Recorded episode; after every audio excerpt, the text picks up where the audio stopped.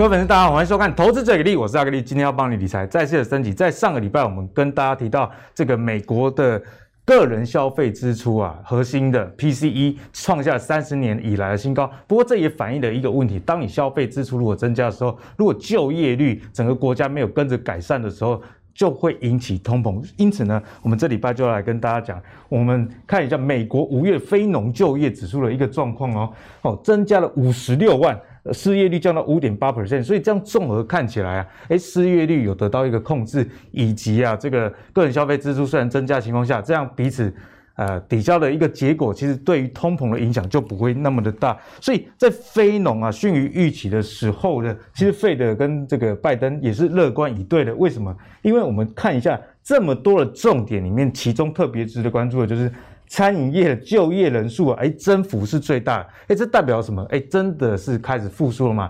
之前这个景气虽然看起来台台股、美股看起来都没有问题，不过很大的一个部分是这个科技厂赚很多的钱，所以对于民生来说啊，其实这个餐饮业的就业人口有没有复苏才是最重要的一件事情呢？新增了二十九点二万人，然后呢，其中有十八点六万来自于。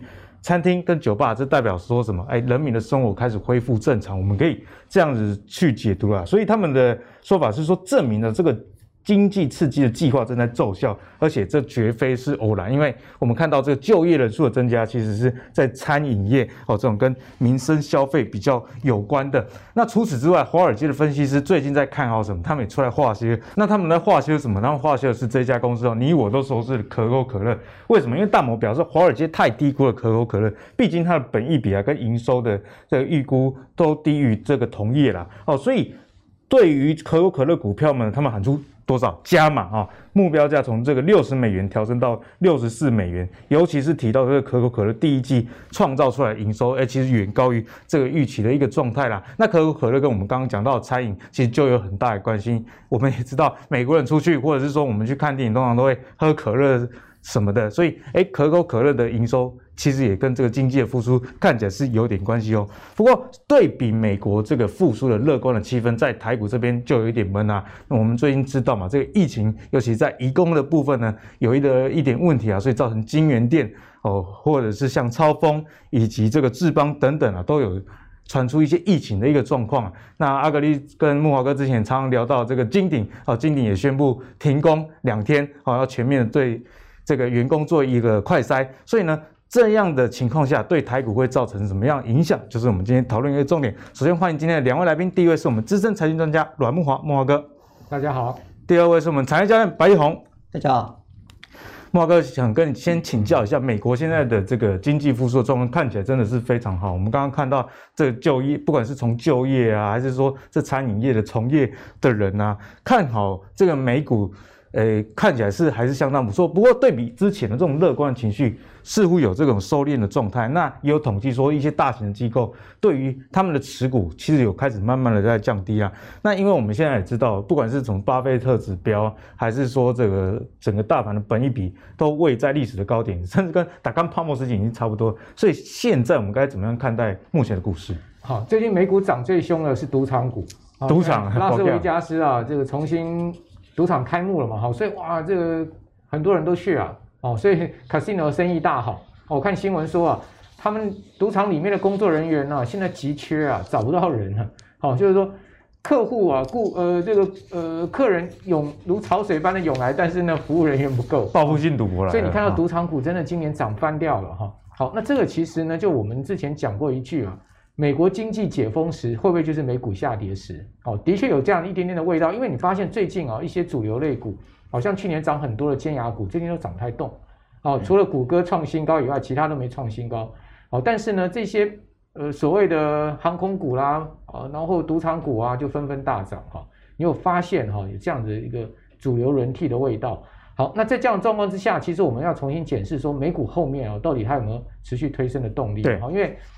呃，正面的因素有第一个呢，经济好转嘛，哈，然后呢，联准会的货币政策还没那么快退场嘛，再加上那个美国财政部会大傻币，哈，就是这个拜登的六兆美金的呃年度财政的这个预算案，好，所以说呢，这些是正面利多，但问题是我们也不能忽视哈，这个美国现在目前股市的结构面上面是有一些些啊值得我们注意的地方哈，比如说各位可以看到，我帮大家准备出来这个呃整体的一些 data 哈。第一个呢，标准普尔我们一般来讲我们会去看这个本益比，哦，那这个席勒本益比啊，现在目前是三十七点九，哦，三十七点五哈，那这个是一一八七零年以来哦。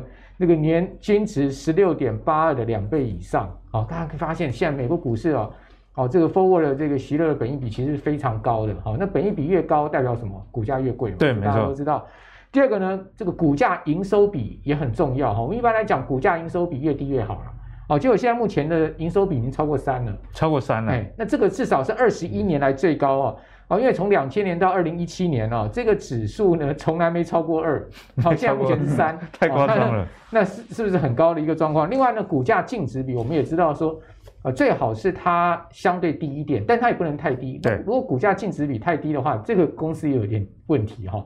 那现在目前这个股价净值比，如果以标准普尔五百指数来看是四点五，那这个是逼近两千年那时候科技泡沫哦，当时所创下的五啊，哦，现在已经逼近了哈。那一八七零年呢，标标准普尔它的平均的盈利率哈，就是我们讲股票的这个殖利率哈，呃是七点三一。阿格，你知道它现在多少吗？现在是呢只有二点三五。二点三五。那二点三五几乎就等于说这个三十年期美债的殖利率了嘛？对，没错。那现在目前的十年期美债殖利率大概一点六左右，它是比十年期高一点，但是三十年期的话就跟它差不多了。换言之就是说，这个股市啊，在呃这个殖利率上面哈，也渐渐失去吸引力，所以说。这些啊，我们就需要去注意。比如说，各位各位看一下这个席勒本益比，啊，这席勒本益本益比现在目前是来到历史的这个次高点的位置哈，所以说我们也不能不注意，就是说为什么今年美股的一个涨势啊，相对它比较温吞呐，啊，他们没有办法持续出现推升的状况哈。最主要我觉得就是这个股价贵了，哦，就是说相对美股现在是居高，这是绝绝对肯定的，因为毕竟你看涨那么多年了嘛，去年到现在。哦，单是去年三月到现在都涨这么多了嘛，好，所以在这样状况之下呢，我们还是对这个投资上也是有戒心了哈。不过最近呢，大家担心的这个货币政策退场这件事情啊，倒是这个疑虑啊稍微打消了。哦，所以为什么美国股市最近还可以续命？哦，我觉得这也是一个重要原因。大家可以看到这个非农业就业数据啊，上周五公布出来的状况很差啊。好，公布出来的新增就业人数啊，哦是比预期低啊，预期其实已经不高了，六十六万多人啊，它公布出来呢。六五十六万都不到，好，那这个数字呢？呃，这个呃，让市场很失望。但是让市场很失望的同时呢，股市却涨。好，为什么？因为大家会发现说，哎，非农业就业数据不好，那联总会现在就没有急切啊要这个减债的需求。嗯、所以说，在这样状况之下呢，哎，市场资金又重新回到这个股票市场去哈，也就是说，通膨的疑虑暂时打消。但是我要提醒大家哦。减债是肯定要减的哦，哦，只是时间的问题。对，莫哥一直有提醒我们。那六月不减没关系，好、哦，那什么时候可能会出现减债再一次啊、哦，影响到股市的议题呢？八月，好、嗯，因为美国呃，他们每年呢、都会召开一个所谓全球央行会议，我们就知道一般叫做 Jackson Hole 啊、这个会议，哦，那市场预估呢，这一次鲍尔非常有可能会在 Jackson Hole 会议上面宣布减债，哦，相关的方案。那杰克森洞会议是什么时候呢？是八月。好，所以说六月即使联总会不讨论减债，大概八月也免不了。好，所以说在这样的状况之下，我个人预估啊，不管是台股或是美股哈，六七月它应该还是一个稳步哦缓步推升的格局。嗯，缓步推升。但是进入到这个七月下旬呢，你要小心一点。哦，因为七月下旬会重演什么？哦，重演这个呃，大概两个礼拜前哦，好，一直到上周五啊，这个。全球股市上面在讨论一个问题，就是减债这个问题。所以说呢，七月下旬，我个人的戒心会比较高一点。尤其是各位可以看到哈，台股啊，向来我们都我做一个这个平均的统计加权指数哈，过去二十年来哈，台股最差的季节是什么时候？从六月开始，就六月。现在六月过去二十年加权指数平均是下跌百分之零点八的，然后它平均是这个是呃相对差的哈。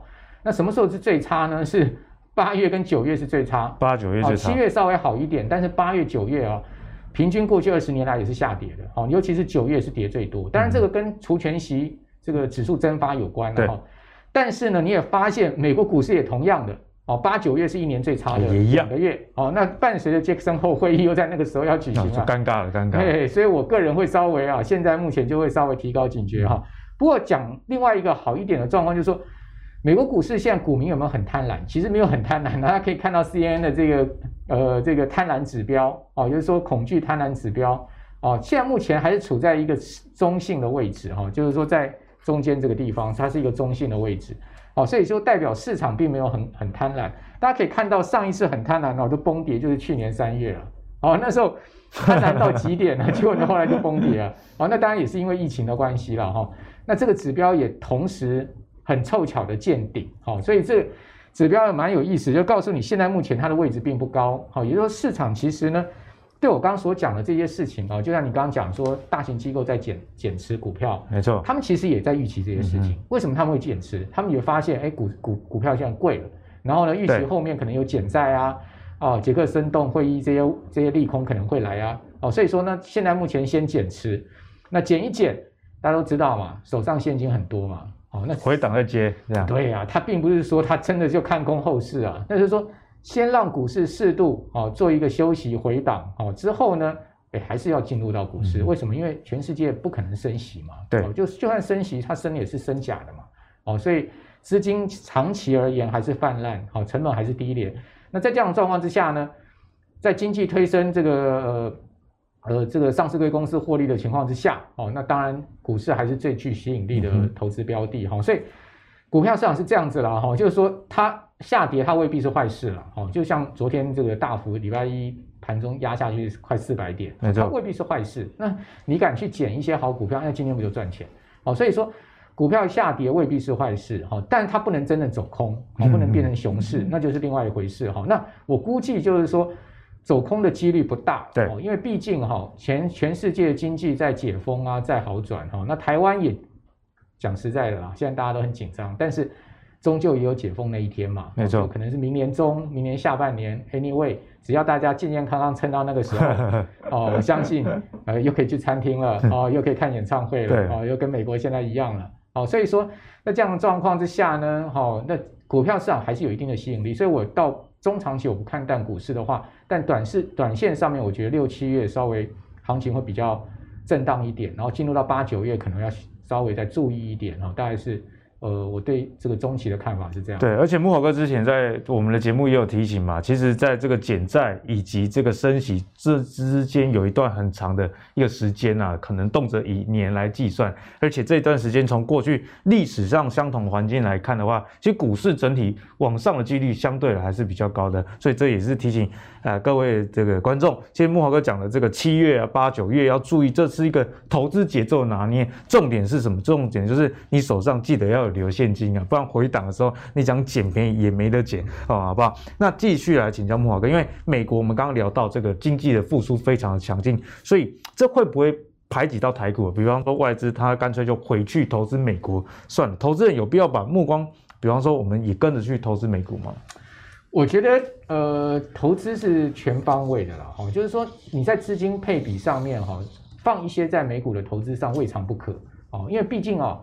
美国是这个全世界执牛耳的很多产业的的这个呃公司在美国嘛，在美股嘛，就是说大家常讲说啊，这个瓶盖股很好，瓶盖股很好，我就我常常就讲一个观念，那如果说苹果不好，瓶盖股也好不到哪里。对，那不如直接买苹果。对，所以说你不如就直接买苹果。好，那这个这个概念是这样子了。哦，所以说呢，在这样的状况之下呢，我个人会是有一部分的资金，可能就是说会去会会去 parking 在美股上面哈。那美股的投资，我会建议大家。你放左眼放长一点，哦，就是说台股我们的进出频率可以短线一点。对。那美股因为我们操作的成本相对高，哦，所以说呢，你的频率可能可以拉长一点。我讲的相对高，是因为如果你是呃用这个线上券商的话，哈，那当然成本就不是那么高。如果你是用付委托的话，那成 那成本就高很多。对，所以说。我我我个人在美股的这个呃建议上面呢，就是说你的操作频率可以放缓一点，然后你可以买一些呢，着重在买一些 ETF 上面。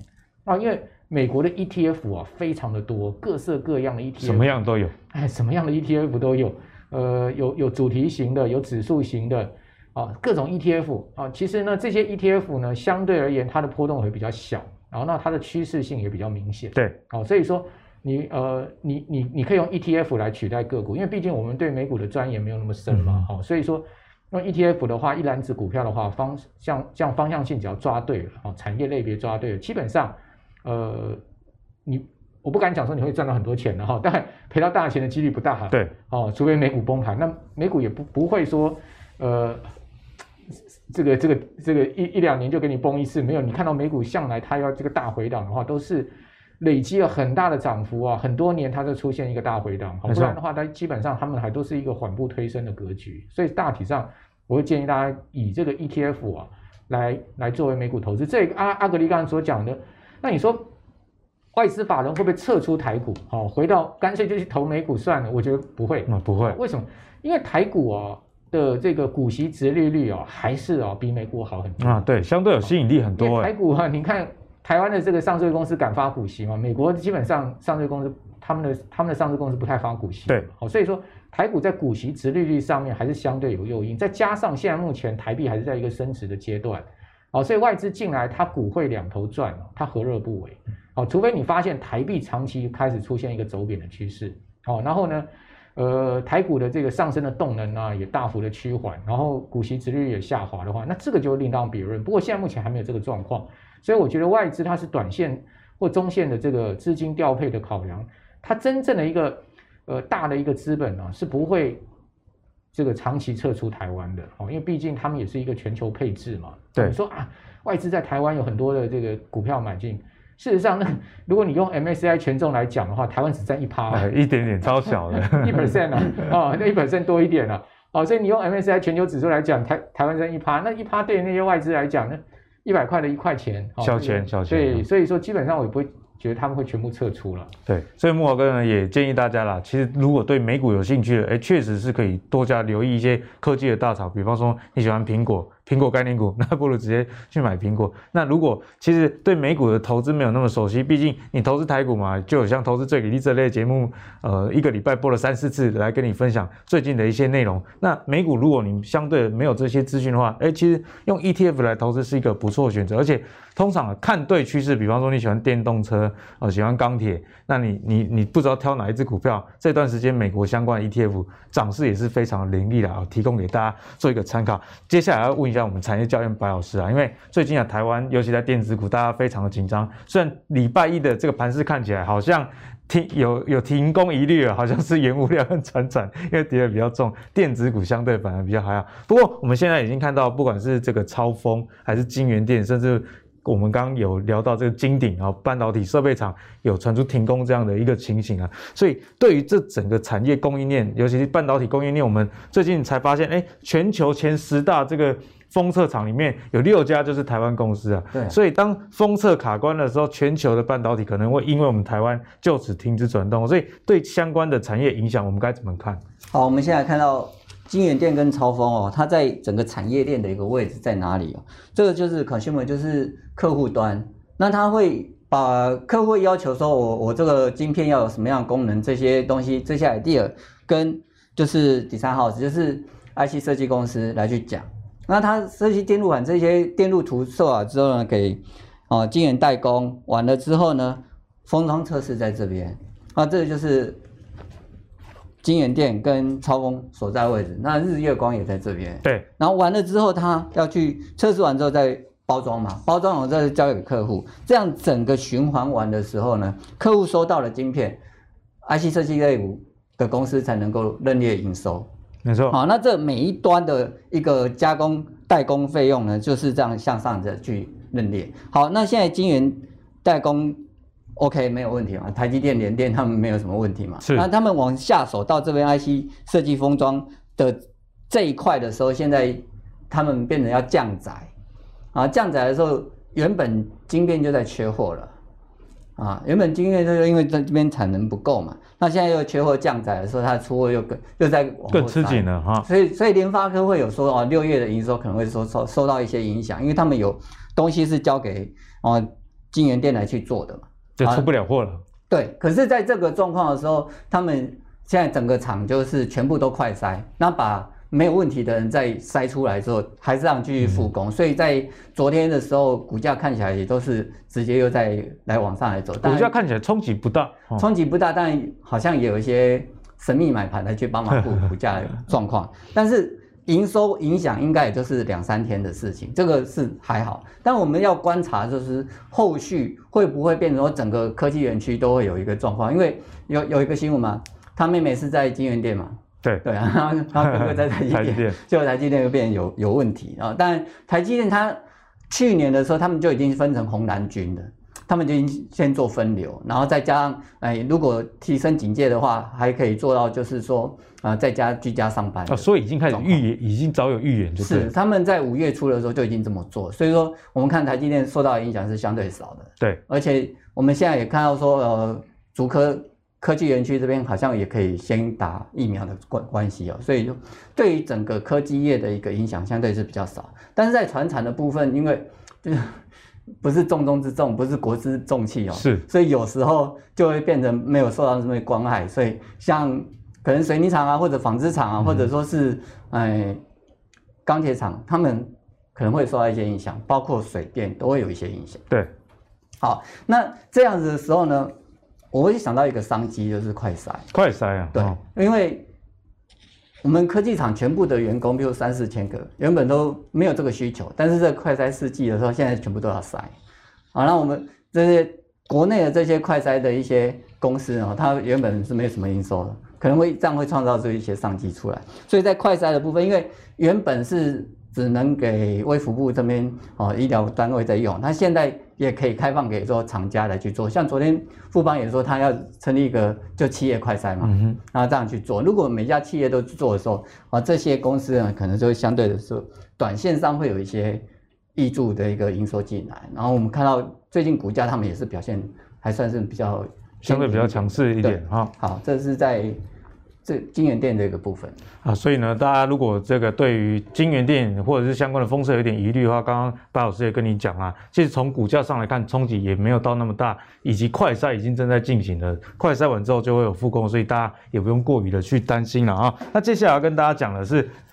大家会非常有兴趣的一个产业啊，叫做面板啊。面板今年的成绩相对是不错，台湾一个产业的重生啊。因为我们看到今年呢，除了货柜三雄获利有七百五十亿以外，哎，面板三雄又有约两百五十亿这样的一个情形。所以目前看起来，哎，面板确实龙景还在持续。我们可以看到，在昨天的这个台股里面，面板股也是相对的比较强势的，相对于。这个半导体族群啊，有一点转弱的一个情形。那下一个货柜航运的这个趋势在哪里呢？谢金河董事长提出，哎，航空业惨到极点，即将出现重大转折哦。哦，他上次讲这个货运承揽，结果货运承揽相关的这个台华通、中飞航都飙翻天了。所以这次的谈话，大家就又特别的去留意他讲了什么。他说啊，全球航空业亏损一千一百八十五亿的美元啊，这是去年哦，回到这个。呃，这个里程数的部分已经回到一九九九年的一个水准，的退入里程迷了。所以在已经惨到不能再惨的情况下，他觉得说，那随着景气的复苏或者是疫情的解封之后，航空股反而是大家可以关注的目的。但台湾的航空股在过去，诶，就像疫情前，比方说华航、长荣航这些，本来就不是到大家太去关注的一些个股。所以现在我们该怎么样去看待这些公司？该有怎么样思维呢？我们先请教莫哥。那面板是因为这个供给需求端出现很大的结构变化哈，因为过去这个全世界面板 LCD 最大的这个呃生产基地哦在韩国，那韩国的这个 LG 跟三星呢是最大的这个面板生产商，那你看他们现在都要退出了啊，这个所以说呢面板就出现了一个供给的缺口。那过去大概十年来啊，全世界面板生产量最大的是中国大陆，好像京东方啦、华星光啦哈。好，这些公司呢，不断的在增产啊，不断的建厂。那他们的产能扩充呢，到这一两年大概也到了一个相对的高峰了，哦，就没有再继续在扩充的情况之下呢，哦，韩国要退出，所以说从去年开始，呃，需求大好啊，因为远端啊各方面的需求大好啊，这个家用电视等等哈，各大中小型尺寸的面板需求大好的情况之下，供给需求出现了一个呃结构有点变化哈，所以就使得呢，台湾的面板业找到了机会了啊，所以各位可以看到。啊，群创、友达从过去亏损累累啊，到去年开始赚钱，哦，到今年一季可以赚百亿哈，你就发现他们是有一个结构的翻转。但问题就是说，现在市场对于面板的期许过高了，哦，就是说对他们未来的期待太高，对，为他为对未来他们的 EPS 啊，这个跟创造获利的期待啊，相对是高的。哦，那再加上他们股价也涨多了，所以你会发现，哎，面板股最近似乎啊有落于大盘的迹象哦。比如说，我们来看一下，呃，三档面板股的股价，你会发现哦，其实大盘已经弹回哦这个波段高点位置附近，但友达哦它的股价呢才刚刚起弹而已 哦。你会发现，哎，即使昨天涨，但是友达的股价呢也不过就是是离它的这个。呃，五月五月中的那时候的低点哦，也不是差太多。对，没有涨很多。虽然说它已经回到月季线之上，但是你会发现，哎，它其实并没有像有一些股票弹得很强势，甚至创新高了。群创也是一样哦，你会发现群创跟友达的走势是一模一样哈、哦。那彩金稍微强势一点啊，又、哦、可以看到彩金姿态比较高一点，但它也没有弹回这个呃前波的高点，前波的高点啊、哦，而且跟前波高点还有一段距离哈、哦。最主要就是呢，我觉得他们因为波段涨幅已经大，嗯、再加上市场对他们的呃未来的获利啊期待性过高哦，那所以说呢，相对一有这个报价哈下滑，或者说报价涨不动的这个情况，他们的股价就会出现压力哈。比如说这两天就出来一个消息了，就是说呃这个 LCD 面板报价哈，到今年五月其实已经连涨十三个月了，等于说是从去年呃四五月就开始在起涨哈。那部分尺寸的面板，其实它涨价已经超过一倍，哦，甚至呃更大的幅度都有哈。那在这样状况之下呢，我们看到这个最新的消息啊，就是三星跟 LG 就说，哎，我们我们不不不关厂了，好，我们要继续这个投产哦 LCD 面板，因为好赚嘛。对，哦，所以说三星三星跟这个 LG 呢，一看好赚，哦，他当然它就要继续生产，那这个就会有一个供给的这个问题了，因为我先前就讲说。啊，因为这两家要退出嘛，所以大家就看这个供给空缺出来，现在没有，他们还要继续延延后生产到今年底。哦，原本就说今年初就要退退出了，去年底就要退出了，都没有哦。韩国人还继续继续赚，继续在生产。哦，所以说你会发现，哎，开始就是说好赚，哦，所以开始大家又开始投产，哦，那会不会有供过于求的问题出来，影响到价格涨不动？然后呢，另外你可以看到大陆的三大面板厂，哈，最大的是京东方，哈，第二大的是华星光。他们开始也在扩厂，也在扩厂。哎，他们也开始，呃，好赚的时候，他们就开始也在这个面板上面在增加产量了哈、哦。所以说，我觉得这个是一个隐忧了哈。那另外呢，大陆在未来三年哦，还会开出新的产能哦，比如说呢，它会增加一一条月产能十五点五万片的十点五代的这个厂，以及呢月产能十七万片的八点六代的这个厂，再加上哈。哦借工厂也有传出要增产的消息，哦，就是说这个深圳的借工厂也有传出要增产消息，所以为什么今天这个消息就出来了？面板已经开始哦出现涨不动的第一枪，对，哦，就是说今天的消息就是说六月的报价哈，三十二寸、四十三寸的这个呃面板哈，三十二寸、四十三不是主流了哈，因为它但是问题是相对它已经出现了这个涨不动哦，呃，就因为它报价已经跟五月持平了哈，那五十五寸呢？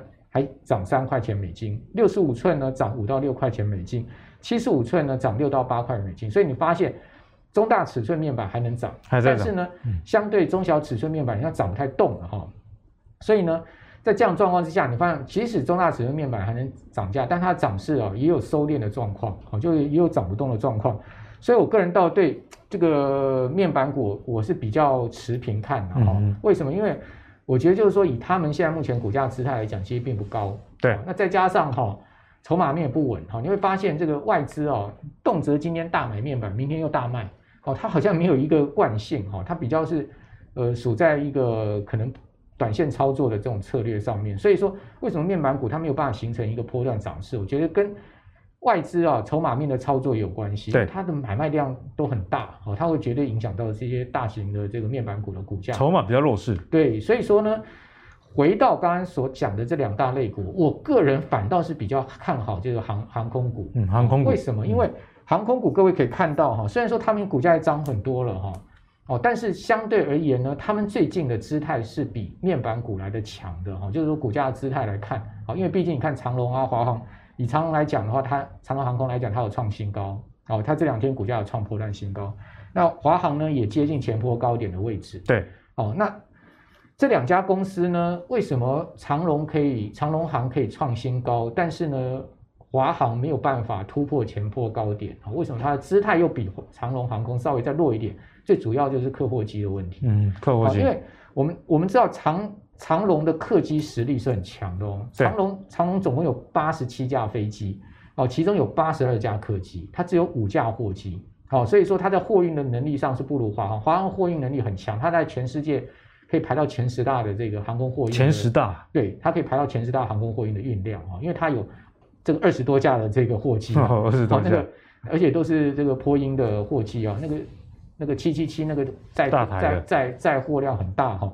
那那因为长龙只有五架货机，好，所以说相对它在货运上不是重点，它的重点在客运。好，那二零二零年哦，长龙会陆续交付两架七八七的这个新的飞机。那过去长龙呢，就是波音跟空巴并用，然后呢，从这个今年开始往后啊，它会变成是这个波音系列的飞机较多，对，它会慢慢把空巴的飞机退役掉。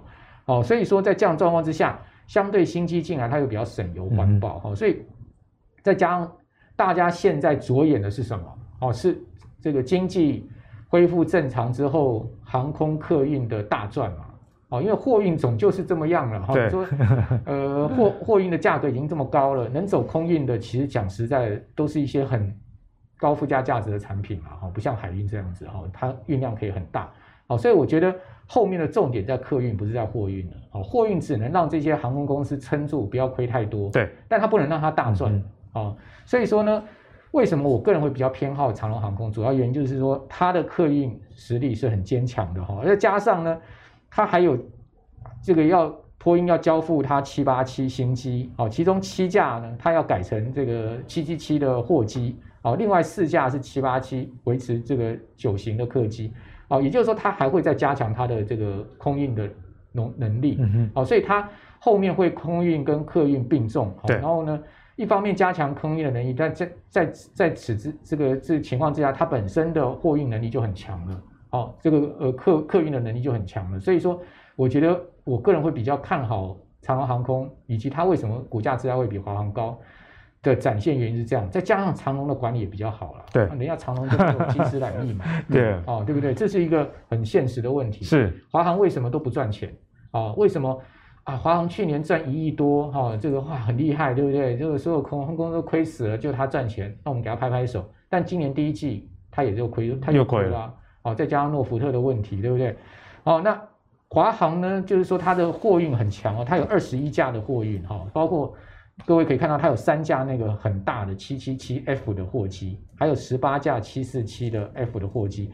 但我跟各位讲了，七四七都老旧机型了啦，哦，所以说基本上这个七七四七也是要太旧了。嗯，那那么它的这个客机是六十二架，就不如我们刚刚讲的长龙，差距其实蛮大的。对，所以说长期而言哈，我个人会就是说在空运上面，如果大家喜欢空运股哈，就航空股的话，我会觉得就是说我个人会觉觉得说以长线来看。哦，似乎这个长龙航空在明后年哦，整个航空客运哦恢复生机的情况之下，它会占有比较大的优势了。对，大家如果期待的是这个航空业在之后疫情解封旅游潮的话，刚刚木豪哥也跟大家用这个两大航空公司他们的货机跟客机的比重啊，给大家一个很明清楚明确的一个投资的方向啊。如果是对航空股有兴趣的，那可能长荣航之后的这个。呃，期待性会比华航还要好。那接下来请教白老师，我们刚刚聊到这个面板以及航空，那先跟你请教面板啊，因为毕竟面板股也是很多散户在玩的嘛。那我们该怎么样去看待这些公司？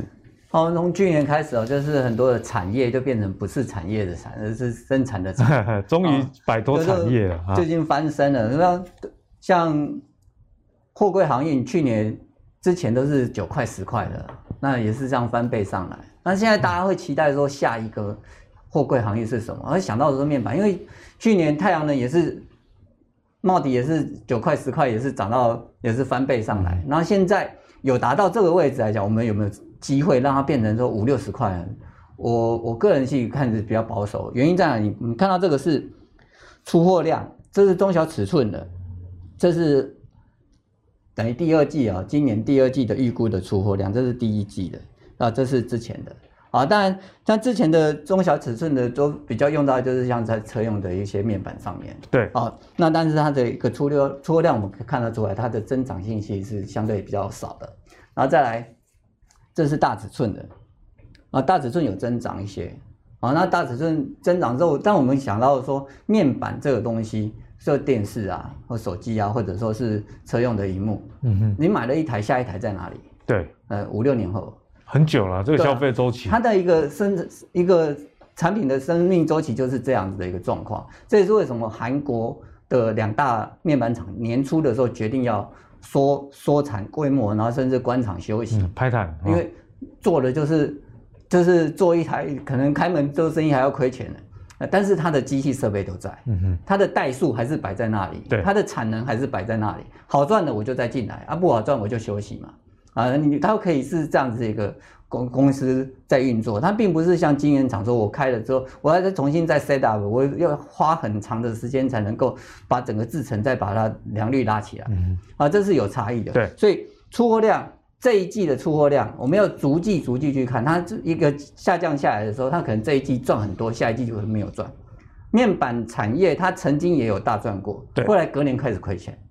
就第一任也是这样子啊，所以是之前的三 D 后来就变成了就 CDR 给，就就会是这样子状况。好，所以以这样，这是在需求端啊，啊需求就是有需求才会有出货量啊，啊这我们看到的状况。所以现在他们的关键可能是在 Mini LED 的部分，而不是 TFT LCD 啊，TFT LCD 原本的供应厂商在这里，那原本。是要导入到 OLED，那中间多多出了一个代数，就是 Mini LED，在这个地方啊。那我们看到中间这一条紫色的线，它的一个需求量其实是啊明显的要要超越 OLED。对啊，这一块呢，在友达或者群创的一个建制来讲啊，是他们的一个关键的一个，如果能够顺利的转换过去的话，他们的一个优势会再出来。那苹果在现在在导 OLED 了，的原本要导 OLED，然后后来他就。转到 Mini LED，因为它还是有一些优劣优劣点的，好，就是 Mini LED 它的一个虽然成本较高，但是它的一个那个耐用性是比较好的，是啊，所以呢，它是现在等于说它的一个哎 MacBook 部分哦，它可能希望用到 OLED，所以这个部分呢，在友达群创中是有一些商机在的，可是呢，它的一个三大的利多。到下半年还能不能够延续是观察重点，一个就是说在市场的一个需求会不会反映到报价，然后报价啊提高了，那旧的一些厂商又再进来，包括京东方啊，包括华星啊，或者说是哎韩国的两大面板厂啊，甚至呢他们还会开开新的产能出来，对啊，供给增加的话，这个报价就很难再提升。对，那供给增加的时候，呃需求没有办法同步的增加嘛。因为人消费人口还是这些而已啊，那买了一台不会有再下一台，一个是两三年后的事情，所以这个部分会是下半年观察重点，就是它的报价能不能够再持续的在往上啊，不要往下啊。那因为它同样的出货量的时候，它价格下来，它的获利就不见了。好，这是一个观察的重点啊。那在这次中国跟印度，印度前阵子也传出来说，它要哎补助扶植他们。本国的面板产业，印度有加入战局。对，那全世界两大人口国，一个就是中国，一个就是印度。那他们如果都是自主在生产面板的，那我们台湾的面板厂出口给谁？对，然后这个部分就要去观察，因为这个补助的东西一下下去的话，就是遍地开花啊。嗯、对，反正政府给我钱，我就开工厂啊。然后买买代数低的，我生出来的还是面板。对，就是这个问题，这个我们需要考虑。所以我我认为说。友达、群创或者彩晶，他们现在的股价为什么不会弹过前高？它的整理姿态比大盘要来得弱，原因也是在这里，一个筹码，另外一个就是对于下半年的一个报价，其实群众还是有些疑虑在的、嗯。所以呢，其实白老师跟这个老慕驊慕驊哥呢，都跟大家讲了，这个面板产业真的是疑虑真的是非常多啊，尤其在这个旧有的厂家持续的在生产，以及新的产能。又要加入的情形，其实大家真的要多加留意，特别是在这个筹码部分，慕驊哥也跟大家聊到这个外资啊，其实一直站在卖方。那阿格力自己看这个四百张大户，三家公司其实也是非常的这个筹码凌乱啊，都是站在卖方这样的角度，所以面板股的投资就请记得啊，三思而后行啊，好，好不好？那接下来继续请教白老师，航空股的话，我们该怎么看？好，我这个标题是。航空双雄哦，只是一时的激情哦，因为最近的反应是蛮强的啊，是直接开涨停。那当然跟欧美解封有关系，可是我们要去想到一件事情：欧美解封，台湾还没解封。好，那台湾的机师能够飞到其他国家吗？是还是他们还是要有防疫护照啊，还是要打打完疫苗之后才能够做？对那这部分华航可能它清零专案还没有过。那另外呢，第二个问题就是说，现在的油价其实到已经纽油来到七十块左右啊，油价现在比去年贵很多，贵很多。那航空用油的成本相对是提高了啊，这个是在诶、欸、我们航空运运营的时候呢，最大的成本在这里。嗯哼。好，那复苏最大的一个诱因就是在客运。那它长龙航它最近的班机飞美的是天天开，以前是一周开两班三班嘛，所以说它的班机是有增加。呃，但是在载客人数呢，还是要以欧美为主哦。我们台湾要出去还是没有办法。所以在这一块上面呢，营收我们还是要看到在五六月的时候，它能够再持续往上来走，才知道它的股价是涨真的还涨假的。但我们去想一件事，二零一九年我们把那个股价拉出来看，二零一九年的股价在多少钱？那时候没有疫情啊，对，那就是正常的运营，而且那时候的油价是多少钱？那时候油价才三四十块，那现在国际原油报价是到七十块，北海布伦特原油快要挑战一百块，嗯哼，那。成本提高，那需求没有上来，那它的营收对得起现在的股价吗？啊，所以呢，你复苏题材是一时的，报复性旅游也是一时的，能够报复性半年一年，啊，这个我们要去想啊。当然，如果你能够提高提高票价，或者说其他的一个附加价值的时候，那是另另外一回事。嗯，所以他现在可能是把过去哦变成说没赚，然后变有赚，然后甚至变成大赚啊这样子的一个想象空间来套到。航空股上面去，那可能会有一些股价的激情，那最后我们还是要回归到能不能够持续的提高这个价格嘛？嗯、所以，所以这是我对航空的看法呢，可能就是偏人像说，你到六七八月的时候可以去做啊，操作的这个策略的问题了，对不对？对，所以在航空股的部分呢，其实我我觉得两位来宾讲的都非常有道理。那阿格力自己看待航空股是这样，就这个题材是有，那也像白老师说的，但。到底能走多远，那是另外一回事。所以呢，如果是我自己在投资，假设要投资航空股的话，应该是有赚就好了啦，哈，对不对？有赚就好。题材股的玩法，你不要把它当成长线投资的股票哦。那再回到啊，最近盘面上另外一个热门族群就是航运哦。那我们刚刚讲这个面板跟这个航空，其实都是非常多呃。散户朋友都在投资的公司，那接下来这个航运更是大家要值得去关注，因为现在这个包船的费率，哎，出现这个失控的情形啊，想要租船，你要先准备什么？先准备空白支票啦，哦，好不好？我们来看一下运载力达五千口二十尺标准的货柜船只，你如果租用八十天的话，要花多少钱？要达这个十万到十四万五美元哦之间哦，所以刷新了历史的一个高点啊。所以在这样的情况下，航运类股、航海王还可以继续当，看起来报价上是可以。不过在投资上真的是这么的简单吗？我们先请教慕驊哥。好，那现在确实是用现金在换柜了哈。那包括大陆现在宁波港啊、盐田港啊，因为盐田港有染疫的问题哈。那宁波宁波港这个整个货运底类的情况也是非常严重。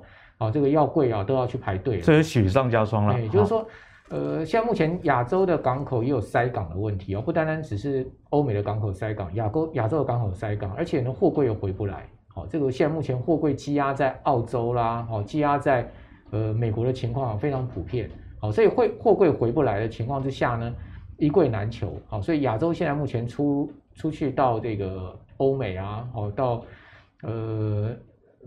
亚洲其他港口的这个运价能都持续高涨，哦，那甚至有传出了就是说准点率非常的差，哦，我们一般在看这个航运的时候，我们会看那个准点准准班率，那么准班率啊，现在目前通常都 delay 十八天到十天，八到十很久哎，因为它塞港它进不去，所以它必须要下锚在港外等，哦，那一等就可能就等八天十天，那等都是钱呐，哦，所以说在这样状况之下。我倒觉得，就是说航运股啊，他们的获利哈，EPS 是可以持续维持在一定的高档哈，呃，再加上夏季还有附加费，是，所以为什么昨天航运股纷纷打到跌停的时候，你可以看到很快他们都拉起来，一下就打开了，它其实基本上都没有锁跌停太久哦，尤其是万海，你看它打到跌停之后还可以拉回平盘之上，哦，中场只有小跌一趴多，这个告诉你什么？告诉你就是说。一打跌停哦，股价一低的时候呢，就有大量资金进去接这些股票，哦，那今天一开盘他们又开红了，又翻红了，好，所以说我觉得航运股倒是大家可以持续注意的一个标的，因为毕竟基本面现在目前看起来是还蛮透明的，嗯、产业面比较无语这样的情形啊。那白老师，我们该怎么看这个航运？我们看到这个上礼拜零零五零新增四档，然后剔除四档，啊，新增的四档就航货柜三三雄，再加上面板，那面板。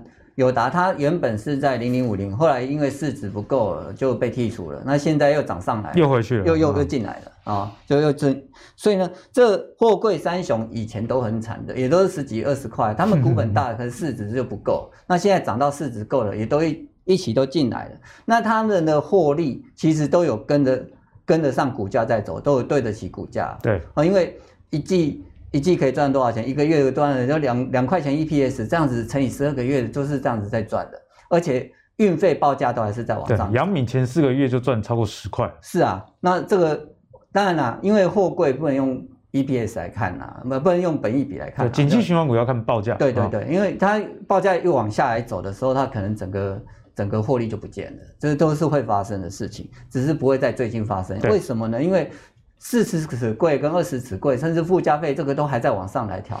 这我们可以看上海的运力一些指数都可以看得到。那当然，如果说我们是用技术面去操盘的一个状况，我们就用强势股模式，就是它如果跌破月线了，那它可能就这个回不来了，它可能会高档盘头了。那你有持股的，你就把它卖掉。那如果在那个还没有发生之前呢，那你就可以续报，甚至呢说。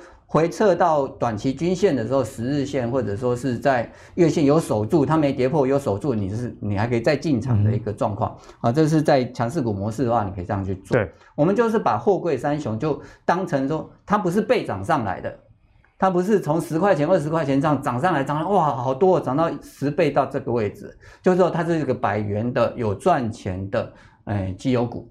就看法要跟过去有点改变，对，就是我们把原本的那个 image 把它抹抹掉。对，因为很多人怕是因为过去十年，毕竟这些公司看起来都很可怕。是啊，那就会说，哎，航运股能买，它涨那么多了，它也赚很多啊。是啊，所以我们就把它当成这个绩优的百元股这样看。啊，它 EPS 降了啊，它的一个营运有衰退了，那我们就把它除掉。所以就跟着报价走，就跟着跟着报价走。那如果你这种报价的模式呢，那就是它。就是四十纸柜、二十纸柜，它的一个运费报价，美东、美西甚至欧洲线的，它开始哎不涨了，不涨了，我们就可以开始慢慢撤出场，嗯、啊，因为我们知道这个循环就是这样嘛。它如果说不涨了，它之后就变成说，哎，好了，那我两柜送你一柜好了，啊，这就开始打折扣啦，哦、啊，反正我传出去就是载满最赚钱嘛。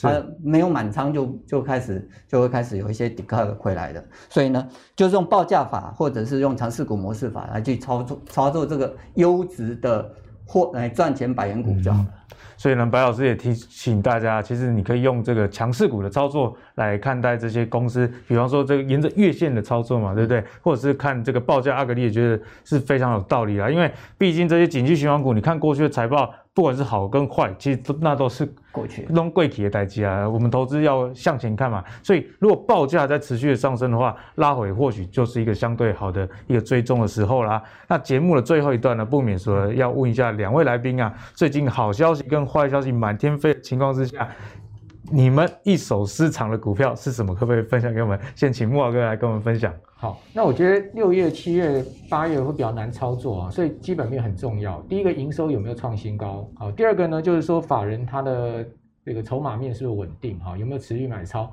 好，第三个就是疫情是不是有对它是有加持的？哈，那营收创新高，我。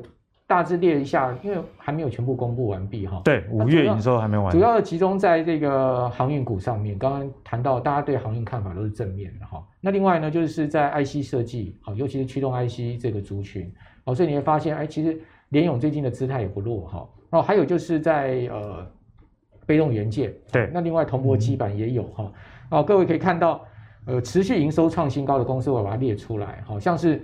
中钢啦、南亚啦、阳明啦、万海啦、联咏啦、哦、技嘉啦、大成钢啦、华邦电啦、哦、力成、业辉，哦，你可以看到，哎，它的族群性很明显，海运股，哦，然后钢铁，钢铁，哦，然后呢，呃，塑胶股，好、哦、出来了，因为油价已经涨回了两年来的高点了，哈、哦，所以这一些族群，大家大家就罗列一下，哈、哦，就差不多就是钢铁龙头、海运龙头。然后呢这个塑化龙头哦，那再加上驱动 IC 哦，这些族群大概我觉得应该就是。呃，会是六七月一个盘面上面，大家可以去持续关注的这个方向。基本面真的很好。那另外，法人有用力买，你也很重很重要哦。就我这这个两张图啊，这就是一个月来法人啊，三大法人买超最多的股票。对，哦，以金额来计算最多的股票，其中有什么呢？日月光投控。哦，这其实这次呃封测染疫啊，日月光就散掉。为什么？因为它的主要重镇在台呃高雄，高雄，啊高雄就没有那么大的疫情。哦，那另外呢，它。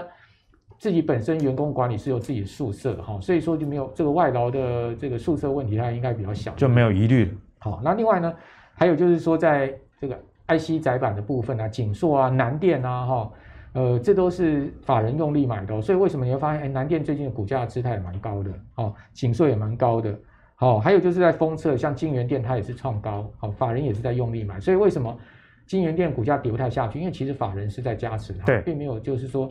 呃，落井下石哈，所以说大家可以去注意，像金相光最近也很强，也是法人用力买。还有呢，就是呃大立光、玉金光，我觉得也可以注意哈。为什么？因为法人开始最近在买大立光、玉金光，哦，就感觉他们因为基期很低哦，相对他们是基期低的股票哦，这是可以注意哈。还有呢，像是在呃像这个被动元件啊、和生堂啊、哈汉语这个汉和生堂啊，哈，这都是法人有用力买的股票哦。我这个表上的这个。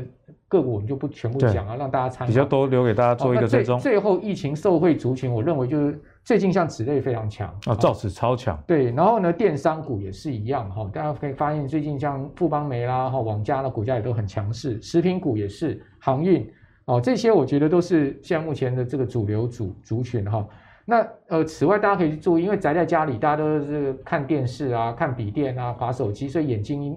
我觉得应该视力都有受限，用眼过度。所以说，眼球概念、眼球经济股，像精华、金可、KY、金硕、大学光，哦，这些股票最近姿态也蛮强的，大家都可以呃持续再观察一下。对，那木华哥的提醒，我阿格力也是非常认同啊，就是大家要留意这个基本面，营收有没有创高，那基本面好的。之外，你还要去看，诶，是不是有受到疫情的影响？那如果没有的话，记得再看一下法人有没有在买。如果三者都兼具的话，这样投资的这个胜率就相信能大大提升啊。那最后，请白老师来帮我们分享一下，最近有哪些个股啊是值得我们去关注？好，我带一个就是说，新制程哦，带来一个新商机，因为前阵子不是台积电的一个技术论坛嘛。那魏哲家魏总他也是说他，他他们的这个三 D 封装的一个良率已经也量产了，也都出来了。那这个东西呢，其实是领先其他同业的一个新的制程。对，那有这个新的制程那，它的供应商相对来讲就会受惠啊。这些这些有哪些？比如像像是宏硕啊，宏硕或者说是万润，或者是星云，或者是君豪。但是这四档里面呢，我。个人比较看好，就是在万润这个部分。哦、万润为什么？它的一个点胶机啊，那这个点胶机它它的作用呢，是在这个晶片三 D 封装的时候，它去去湿，然后要去把它点了之后，让它里面的湿气出来之后，而且不能过热，过热它这个晶晶片就坏掉。对啊，那这个东西呢，我们这样想好了，你。台积电这个三 D 封装能不能做得好不重要，重要的是你这三年机器都是跟我买的。那如果说你做起来了，那以后还是跟我买。对啊，做不出来这三年的营收我是进来的，所以说相对来讲，它的一个不管股票的姿态，或者说它未来的营收，这相对是有比较有保障的。嗯哼。就是说，但是其他的像宏硕、星云或者君豪，他们也是都有机会的。对，因为这个制程哦，各个机器。设备就都是要提供给他，只是说他这在这一块部分，它的利润是相对比较好的。啊，这是在新制程部分。那其他的部分，就比如像是南电或者是 IC 载板的一个新兴哦，这个他们最近的一个缺货状况是还蛮明显的。因为 IC 载板这一块，哎，它的一个利基就是说，它过去两到三年没有其他的新厂在扩厂，那它本身的一个制程的良率就是三到五成。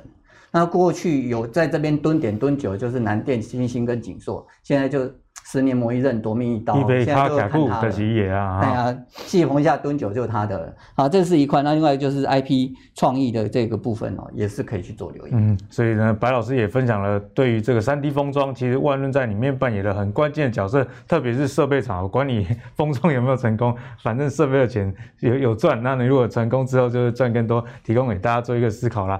好，那上礼拜跟大家说。请记得要多看广告，因为我们的广告看超过三十秒，节目才有收入啦。所以这个如果要上字幕啊，或者是直播什么的话，请大家多多的支持。广告一定要看超过三十秒，好不好？那也很谢谢大家，因为投资最给力的订阅人数也正式超过四万了。我们跟木华哥、白老师一路从这个人数一做到现在四万，其实也相当的开心。希望有你们支持，我们一起走到十万。所以如果你喜欢阿格力的投资最给力的话，别忘了订阅我们的 YouTube 频道哦。我们下一集再见，拜拜。